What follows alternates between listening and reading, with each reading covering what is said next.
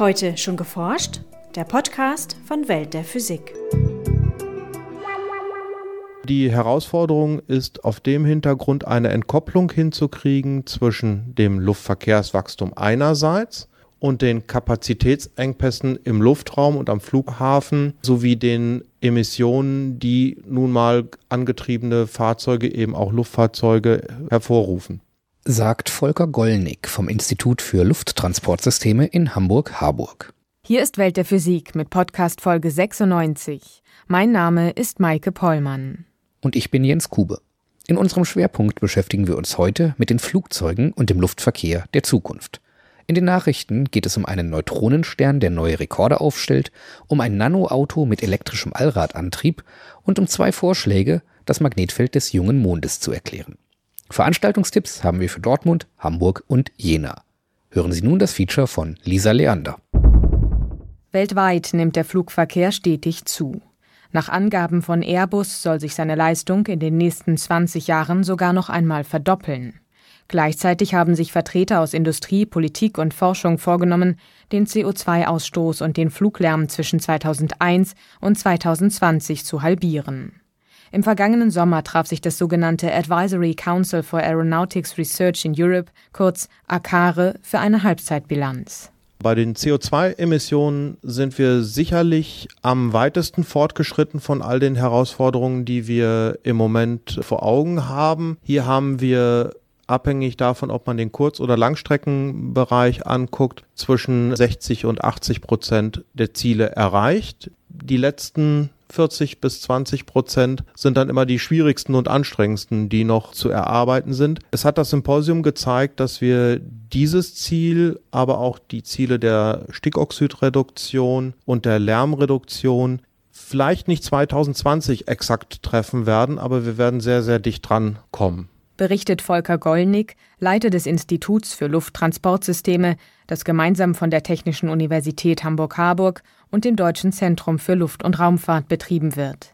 Er arbeitet mit seinem Team daran, dass die Maschinen nicht nur umweltfreundlicher und leiser werden, sondern auch wirtschaftlich bleiben und die wachsende Zahl an Passagieren bequem und pünktlich an ihr Ziel bringen. Wie schwer sich diese Anforderungen vereinen lassen, zeigt sich zum Beispiel beim Treibstoff. Einige Airlines testen bereits Biokraftstoffe, doch die benötigte Menge und das damit verbundene Gewicht sind gerade bei Flugzeugen ein Problem. Die Biokraftstoffe haben überwiegend eine etwas geringere Energiedichte als das fossile Kerosin. Insofern muss ich für denselben Schub bei demselben Verbrauch, den ich heute erzeuge, etwas mehr Kraftstoff mitnehmen. Unter dem Gesichtspunkt wäre es sinnvoll, biologische Kraftstoffe sicherlich eher bei Landfahrzeugen oder Seefahrzeugen einzusetzen, weil hier dieser Gewichtsaspekt nicht eine ganz so große Rolle spielt. Andererseits ist es so, wir müssen uns in der Luftfahrt einfach darauf einstellen, dass wir mit anderen als fossilen Kraftstoffen in Zukunft fliegen müssen. Wenn die jetzt eine etwas geringere Energiedichte haben, dann ist der Umkehrschluss, dass ich proportional meinen Verbrauch der Triebwerke reduzieren muss, sodass ich mit derselben Menge an Kraftstoff, aber etwas geringerer Gesamtenergiemenge trotzdem denselben Schub über eine Reisestrecke erzeuge. Damit die Triebwerke effizienter werden, schlagen die Forscher vor, sie in Zukunft größer zu bauen. Das verbraucht zwar mehr Material, doch es verbessert das Luftstromverhältnis in und um die Turbine, wodurch das Triebwerk insgesamt leiser wird und weniger Treibstoff verbraucht. Das andere ist, den Verbrennungsprozess noch weiter zu optimieren. Gerade wenn es auch in Richtung Stickoxide geht. Heiße Verbrennungstemperaturen erzeugen Stickoxide. Wenn man hier mit etwas geringeren Verbrennungstemperaturen arbeiten kann, kann man durchaus noch umweltfreundlichere Triebwerke erzeugen. Eine zweite Möglichkeit, um Treibstoff einzusparen, sind leichtere Materialien. Bei vielen Flugzeugtypen haben sich in den vergangenen Jahren kohlefaserverstärkte Kunststoffe durchgesetzt. Das wird sicherlich etwas sein, was für Langstreckenflugzeuge auf lange Sicht nach wie vor dominierend sein wird. Das Weitere, was man beobachten kann, ist, es zeigt sich eine gewisse Renaissance der metallischen Werkstoffe. Insbesondere werden diese für Kurzstreckenflugzeuge diskutiert. Und zwar aus dem Grunde, dass Kurzstreckenflugzeuge in der Fertigung einfach eine viel höhere Stückzahl aufweisen und metallische Werkstoffe hier von den Fertigungskosten immer noch sehr, sehr attraktiv sind. Hinzu kommt, dass bei kohlefaserverstärkten Kunststoffen die Situation die ist, dass gerade Reparaturverfahren im Rahmen der Wartung oder bei Beschädigung immer noch eine sehr, sehr große technologische Herausforderung darstellen. Hinzu kommt, dass die Fertigung von solchen Kunststoffen im Moment noch sehr aufwendig ist. Deshalb suchen Forscher nach Wegen, um die Produktion zu vereinfachen. Außerdem könnten die Kunststoffbauteile zusätzliche Aufgaben übernehmen, indem zum Beispiel elektronische Funktionen integriert werden. Der dritte wichtige Punkt beim Bau von Flugzeugen ist die Form. Durch sie wollen die Wissenschaftler Material sparen und den Luftwiderstand verringern. Im Moment forschen sie unter anderem am Blended Wing Body oder Nurflügler-Konzept. Bei diesem Flugzeug gehen Rumpf und Flügel fast nahtlos ineinander über, dadurch wirkt die gesamte Maschine wie ein einziger großer Flügel. Diese Form wird heute schon bei amerikanischen Militärmaschinen eingesetzt. Sie kommt mit rund 25 Prozent weniger Treibstoff aus. Aber die Auslegung und die damit verbundenen Berechnungsverfahren sind sehr aufwendig, weil sehr viele Disziplinen hier miteinander gleichzeitig rechnen müssen, um dieses Flugzeug balanciert auszulegen. Und eine weitere Herausforderung ist hier bei diesem Flugzeug, dass die Kabine erstens sehr groß sein kann zweitens eine Form haben wird, die mit der Kreisform, die wir jetzt haben, nicht mehr so viel zu tun hat. Hier bei diesem Blended Wing Body werden wir wahrscheinlich eher eine elliptische Form haben, was für die Strukturauslegung für diesen Druckkörper, für diese Druckkabine noch eine besondere Herausforderung ist. Eine andere Idee ist der Diamond-Shaped Wing, bei dem der Hauptflügel mit dem Heck verbunden ist, was im Querschnitt an die Form eines Diamanten erinnert.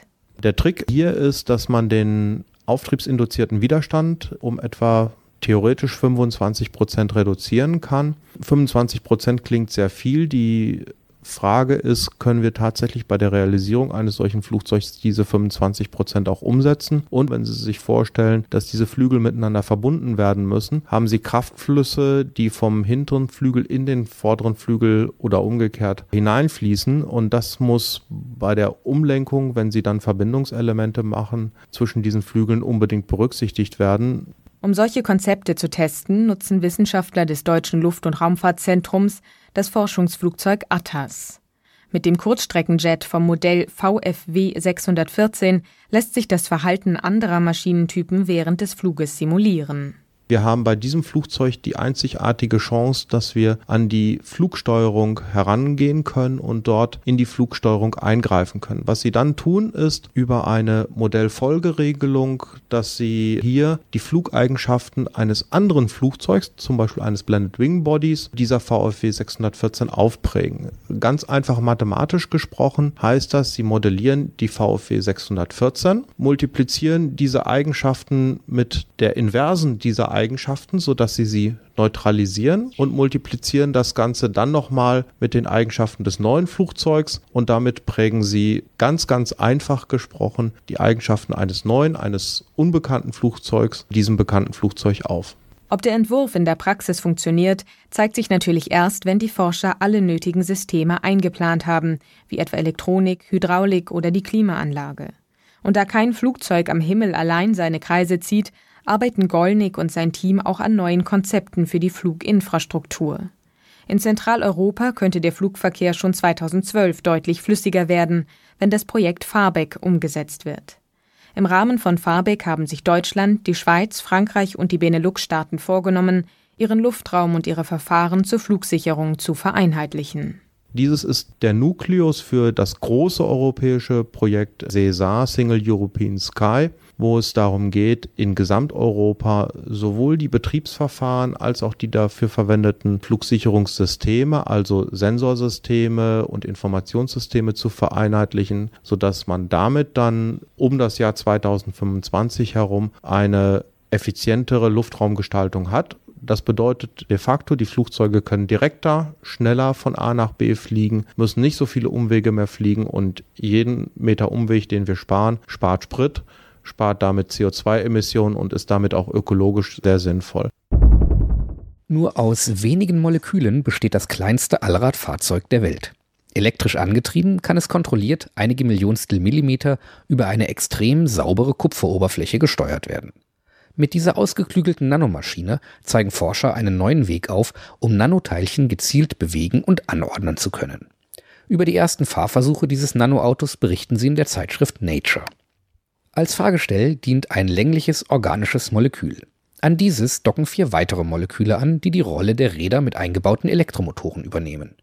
Angeregt durch Strompulse aus der atomfeinen Spitze eines Rastertunnelmikroskops drehen sich die molekularen Räder kontrolliert in eine Richtung. Das Nanoauto bewegt sich nach vorn. Verantwortlich für diese Bewegung sind die zugeführten Elektronen aus der Mikroskopspitze, durch die sich die Radmoleküle über winzige Kräfte in jeweils neue Positionen anordnen.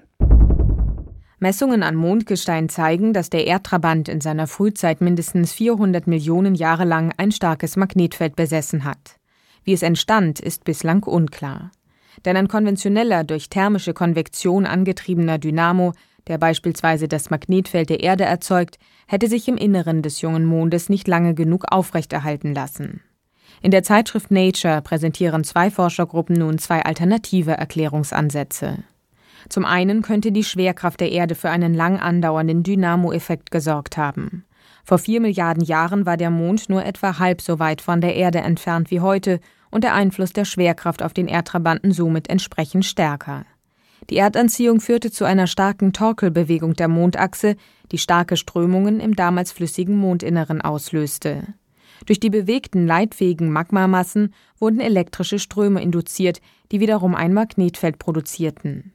Die Forscher zeigen, dass dieser Mechanismus stark genug war und lange genug andauerte, um die Magnetisierung des Mondgesteins zu reproduzieren. Andererseits könnten Einschläge großer Himmelskörper in der Frühzeit des Sonnensystems zu Änderungen der Rotationsrate des Mondes geführt haben. Dadurch kam es zu starken Bewegungen zwischen Kruste und flüssigem Kern des Erdtrabanten, die wiederum einen Dynamoeffekt auslösten. Möglicherweise haben auch beide Effekte zur Bildung des lunaren Magnetfelds beigetragen. Die Forscher betonen, dass die untersuchten Mechanismen auch zur Erklärung von Magnetfeldern anderer Himmelskörper, wie etwa große Asteroiden, nützlich sein könnten. Ein Neutronenstern in einem 27.000 Lichtjahre entfernten Kugelsternhaufen im Sternbild Schütze verblüfft die Astronomen.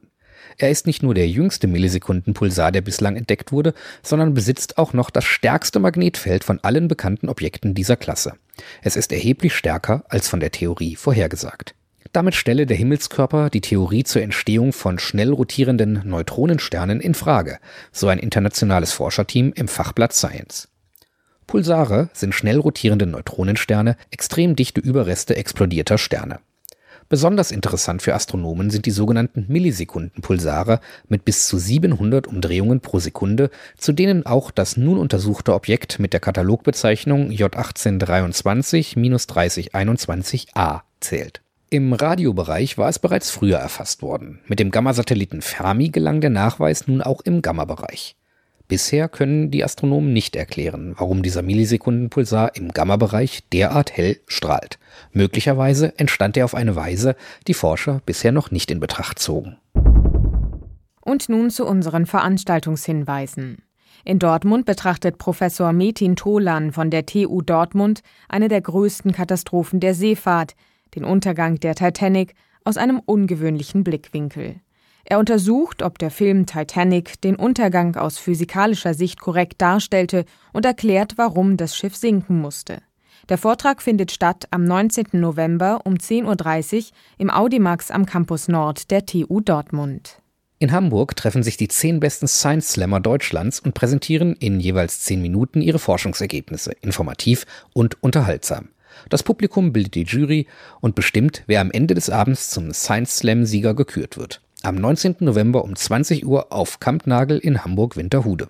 In Jena stellt Professor Stefan Ehmeis vom Karlsruher Institut für Technologie die meteorologischen Grundlagen der Windenergienutzung vor.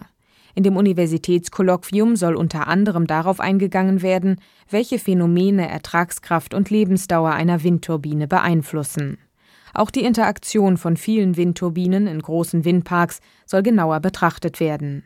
Am 28. November um 17.15 Uhr im Hörsaal 1 der Physikalisch-Astronomischen Fakultät der Uni Jena. Das war's für heute. Bleiben Sie wissenschaftlich und laden Sie uns auch nächstes Mal wieder herunter. Welt der Physik wird Ihnen präsentiert vom Bundesministerium für Bildung und Forschung und der Deutschen Physikalischen Gesellschaft.